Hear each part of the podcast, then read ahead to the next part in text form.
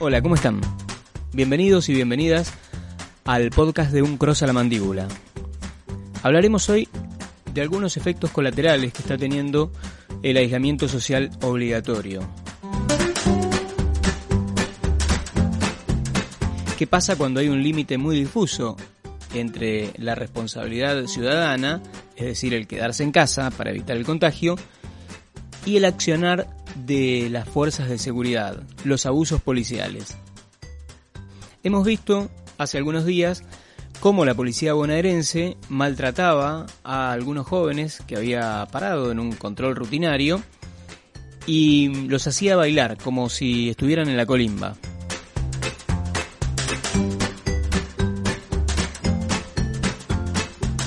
En los barrios resulta mucho más difícil quedarse en casa, Allí no se puede hacer el teletrabajo, se vive del día a día. Y ni hablar de esto que mencionábamos, el comprar los artículos de primera necesidad con débito. El débito tampoco existe.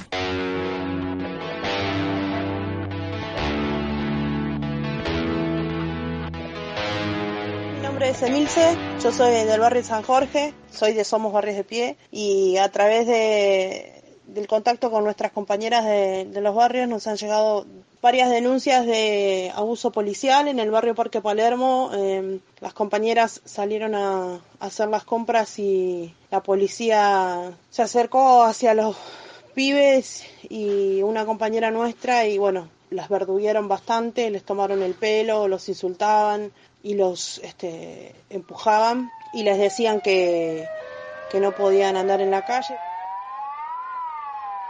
Nosotros entendemos y, somos parte de los que decimos que los tenemos que quedar en casa, pero hay compañeras y compañeros que en los barrios están saliendo a buscar alimentos para poder sostener y mantener los comedores y eso es importante que, se diga y que se cuente también porque eh, no se dice y, y está costando mucho salir, salir porque no porque querramos salir, sino porque hay necesidades alimentarias muy, muy, muy profundas en nuestros, en nuestros barrios. En el barrio Florentino Meguino, donde está la cabecera de la empresa Peralta Ramos, había un dispositivo de policías femeninas que, que le impidieron a un grupo de mujeres subir al colectivo, eh, diciendo que el colectivo se utiliza para personal esencial. También lo comprendemos y acompañamos la medida, pero nos preguntamos qué hacen las personas que tienen que ir hasta los cajeros a buscar el dinero que fue depositado extra para los beneficiarios de asignaciones universales y eh, el resto de los planes sociales se nos dice que, que compremos con, que se puede comprar con débito. Es cierto, se puede comprar con débito, pero el problema es que las garrafas no se compran con débito, los pañales y productos de limpieza tampoco. Los pocos lugares que nosotros eh, tenemos acá, a 12 cuadras, eh, no reciben tarjeta maestro, solamente visa.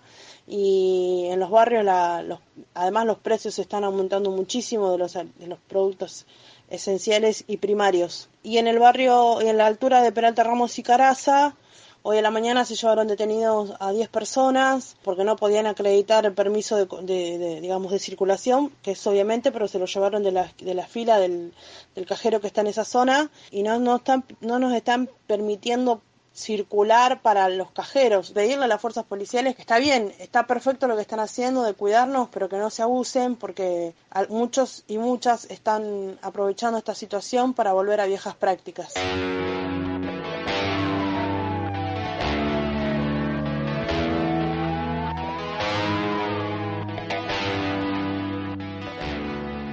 Nosotros desde el Frente Antirrepresivo, a partir de la declaración de emergencia sanitaria y bueno, todo lo que tiene que ver con la cuarentena, empezamos a ver que hubo un recrudecimiento muy fuerte eh, en toda la ciudad, pero bueno. Quien nos cuenta esto es Ernesto Paulete, integrante del Frente Antirrepresivo. Es una situación que sucede en todo el país de eh, un recrudecimiento de vuelta en eh, el aparato represivo y en las técnicas que está utilizando la policía y bueno, las distintas fuerzas en los barrios. O sea, tiene más carta libre, más piedra libre eh, que en otras oportunidades y hace uso de eso generando detenciones constantemente, eh, golpeando a los pibes. Vimos en Córdoba y en Rosario donde la policía directamente disparaba balas de plomo a, gente que, intentaba detener. Y después, bueno, represiones como en Chaco, en Jujuy, que hubo represiones abiertas a, a gente que fue a los supermercados a buscar comida, porque ahí existe una situación de hambre y por más DNU, por más eh, emergencia, por más cuarentena, eh, el hambre no espera. Quédate en tu casa porque no podés salir. Solo pueden salir los que están exceptuados, que son muy pocos. Si no tenés la excepción, vos estás poniendo en riesgo la salud de todos los argentinos. Y eso es un delito. Atenete a las consecuencias. Con respecto a nosotros hubo situaciones muchas, eh, situaciones de amedrentamiento. La última en particular fue en el Monte Varela, donde había compañeros y compañeras este, trabajando, realizando distintas tareas de mantenimiento en el lugar y bueno, se acercaron alrededor de seis patrulleros eh, y nos decían que estábamos violando la cuarentena cuando en realidad técnicamente estábamos dentro del predio limpiando. Eh, y aparte eran los compañeros y las compañeras que vivían ahí. Pero bueno, es una situación más de todas las que hoy se están viviendo en el país. En la Argentina, desde el 20 de marzo, se produjeron más de 30.000 detenciones por violar la cuarentena. Además, en la provincia de Buenos Aires, una decena de policías y gendarmes fueron separados por excederse en sus funciones. En tres casos distintos ocurrió esto. ¿Qué pasó? Bueno, obligaban a los demorados hacer flexiones, saltos y hasta cantar el himno nacional. En los tres hechos fueron filmados. Esto que vas a ver ahora ocurrió en el barrio San Alberto, localidad de Isidro Casanova, partido de La Matanza. Mira. Ahí como está el saltito en el lugar, dale, vamos, vamos, vamos, dale, dale, saltito en el lugar, dale, saltito en el lugar, dale, dale, vamos, dale, Dale, saltito, muchachos. Que no, no entiende el saltito usted. Dale. Siga, siga. Usted baje más. Más abajo, dale. Dale. Dale. Baje más, baje más. Baje más. Dale. Uno. 50 van Dale. Dos. Tres. Cuatro. Cinco. Seis. Siete. Ocho. Vamos.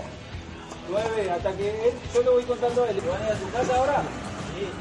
Dale. Dale. Abajo uno. Abajo uno, dije abajo, mantengo abajo. Nosotros ven, por estas horas vamos a sacar un pequeño informe, ya sacamos uno, vamos a sacar otro, eh, porque en todo esto también los, muchos medios de comunicación, sobre todo los hegemónicos, están jugando un papel eh, justificando todo esto. O sea, ni más ni menos. Están eh, saludando la, buen, la buena tarea que están realizando las distintas fuerzas represivas, pero no están hablando de la represión. Están hablando de, hablan de, bueno, eh, los abocados que están en las rutas controlando la temperatura de la gente, bueno, todo eso, eh, pero no está hablando de todas las situaciones de represión que están existiendo, inclusive las están tapando, entonces bajo esa mirada todos se alinean en, el mismo camino, eh, justificando todas estas cuestiones. entonces también nos parece importante marcar de que hay medios de comunicación, los hegemónicos, que están planteando estas cosas, que están justificando, avalando todo lo que está haciendo las fuerzas represivas. Pero bueno, ese es un pequeño panorama de todo lo que está pasando en el país. Eh, las detenciones todos los días, todos los días, todos los días crecen. Eh, en muchos casos hay detenciones eh, y aparte una privación de la libertad porque quedan detenidos o por reincidentes en violar la cuarentena porque salieron a comprar o salieron a trabajar, porque esa es otra realidad. O sea, muchos trabajadores y trabajadoras tienen que salir a laburar porque están en la economía informal, el gobierno te promete 15, 10 eh, mil pesos para el 15 de abril y bueno, de acá al 15 de abril, ¿qué hacemos? Eh, yo, por ejemplo, soy albañil y hace una semana que no puedo ir a laburar porque inclusive los, los clientes, los, a los que tengo que ir a trabajar, eh, me dicen que no vaya. Entonces, ¿qué hago? ¿De qué, qué, qué come mi familia en ese tiempo? Y es todo un problema. Y a ese problema le damos una salida colectiva abriendo ollas populares en cuatro barrios eh, el Estado te dice quédate en tu casa y te doy 10 mil pesos en 15 días, eh, pero no hay una respuesta concreta y material hoy. hoy. Y esos 10 mil pesos tampoco, tampoco eh, son una respuesta concreta porque en realidad son 10 mil pesos en un mes, en un mes de aislamiento. Ya muchachos de nuevo, se quedan en cuclilla. Vamos, se quedan en cuclilla. Mientras mi compañera pasa los datos, van a bailar un ratito, dijo el oficial. ¿Está bien?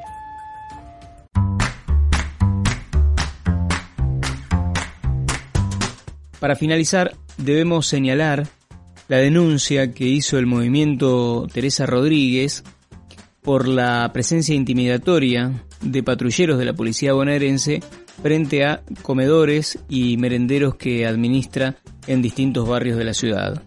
En un caso ocurrió en el barrio Jorge Newbery y en el otro en el Centro Cultural Barricada, eh, donde hay una olla popular, esto es en el barrio Cerrito Sur. Ahí como está, el saltito en el lugar, dale, vamos, vamos, vamos, dale, dale. Saber que hay una organización, hay muchas organizaciones antirrepresivas en Mar del Plata eh, que están dispuestas a trabajar esta cuestión. Nosotros desde el Frente Antirrepresivo somos una. Eh, saber que nosotros ponemos a disposición tanto nuestros abogados como, nuestras cabezas, nuestros cuerpos, eh, en función de la defensa de lo que creemos que es justo y entendemos que el avasallamiento por parte del Estado de todos los derechos de movilidad que hemos este, conseguido a lo largo de los años no pueden ser este, avasallados, no pueden ser vilipendiados por ningún gobierno.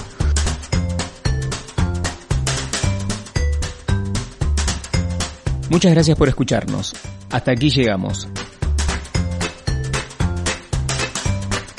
Pueden seguir también a través de Facebook en un cross a la mandíbula y cuando termine la pandemia, esperemos que sea pronto y que todo vuelva a la normalidad, en radioresidencias.com y si no directamente a la antigua en la 96.5.